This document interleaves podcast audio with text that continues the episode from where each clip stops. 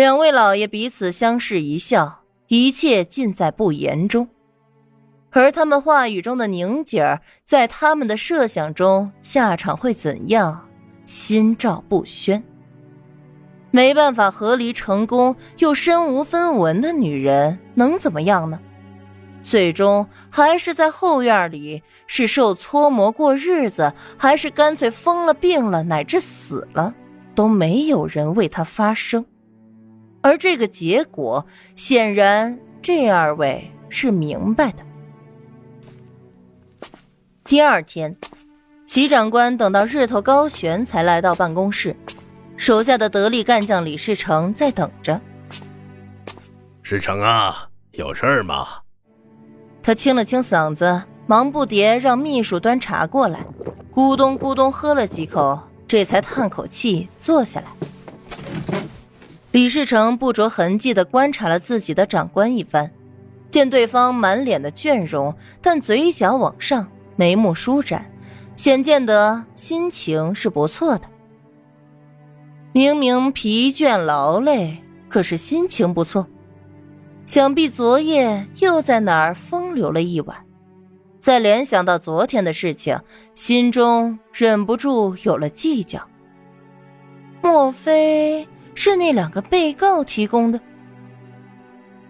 很快想清楚了这些细枝末节，李世成才殷切的回答：“还不是昨天的事儿，刚好归我分管，特来跟长官请示下。”好。既然归你管，那你就自己拿主意嘛。齐长官故作大方，一副要栽培后辈的嘴脸。世成啊，要我说你哪里都好，就是太过小心谨慎了。这样子什么时候才能独当一面呢？我可是一心要栽培你的。啊，长官说的是。李世成低头站着，虚心受教。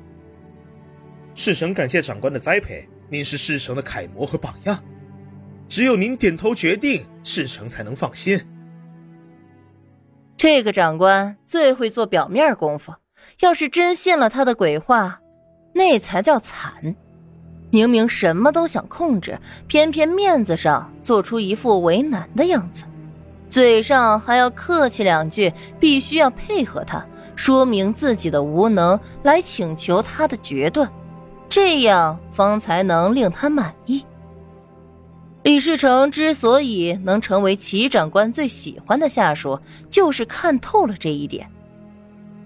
果然，听了他的话，齐长官继续喝茶，喝完一杯，这才勉为其难的点点头。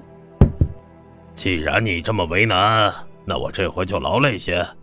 哎，是是是，能者多劳嘛。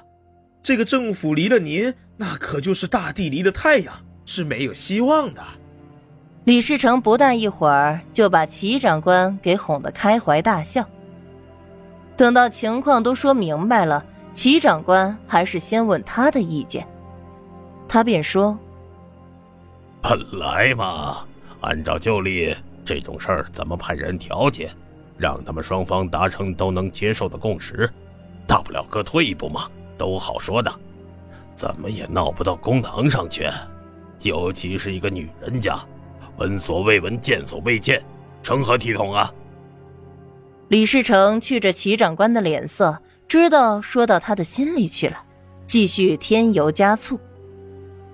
我认为跟以往的告状比起来，这次的性质尤为恶劣。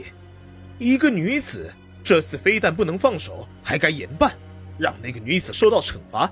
否则有样学样，女子都告起官来，以后金南还如何了得？让大人们都去给小女子们办案不成？你说的正是本官心里想的。齐长官一拍桌子，心里是大大的认同。可谁想到消息传出去，外界竟然是这种反应呀？李世成面露苦涩，语气来了一个一百八十度的大转弯。他说着，把手上的资料夹摊开，里面是一叠报纸。这是什么？齐长官不明白。咱们济南的一个小小案子，能传到哪里去？外界又能有什么反应？李世成整个人就是一个大写的痛心疾首，他把报纸都摊开，指给齐长官看。您看看，要不是我女儿看了报纸提醒我，我怎么能想到这点小事会闹上报纸，闹得满城风雨呢？齐长官一看，好家伙，上海的报纸都登了，可不是，喏，这里大名人呢，知名作家。人家说了，就盯着这事儿呢。李世成惊慌失措，把意思表达的很明确，全上海都知道。不，这些报纸一登，指不定全国都知道了。众目睽睽之下，他们是新式的政府，还能按照旧式衙门的例子来断案吗？我真是打破脑袋也想不到，咱们一个小小的金南。还能有轰动上海滩的时候，长官，这下您看，您看可怎么办？您不能不管，您得帮我拿个主意啊！齐长官也有些茫然，他又看了看那几个报纸标题，那些字儿分开他都认识，可是组合起来，他怎么就不明白了呢？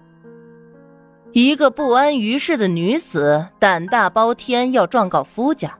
还鼓动人状告自己的娘家，怎么就扯上对女子的压迫、追寻民主和自由了？师承，你你先下去，让我仔细看看这些内容，咱们稍后再合计。他想了想，还是不能太想当然了。哎，等等！他又喊住李世成：“世成，你也认为现在不能对那个张唐氏怎么样？”李世成叹了口气：“哎，以我私下觉着，这个张唐氏实在是不像话。可现在事情既然传了出去，咱们就不得不慎重对待。一个张唐氏不算什么，就怕打老鼠伤了玉瓶。咱们新上任那位上官可是个新派人物，就喜欢喊这些口号，就怕他老人家知道了。哎呦！”我怎么就没想到这一茬儿？齐长官拍了一下手，感叹：“上个月新上任的上官，谁也摸不准脾气，就知道是个新派的。对于齐长官这种官迷来说，一个金南县的县长根本就无法满足他的进取之心。为了升官，他可是殚精竭虑，不知道想了多少法子。”上一个上官好不容易拉上点关系，送的礼那是数都数不清。可是人家的礼照收，拍拍屁股走人了。新上任的这位还从未打过交道，就算是有万分之一的可能性会注意到金南的这个案子，齐长官就不会轻举妄动。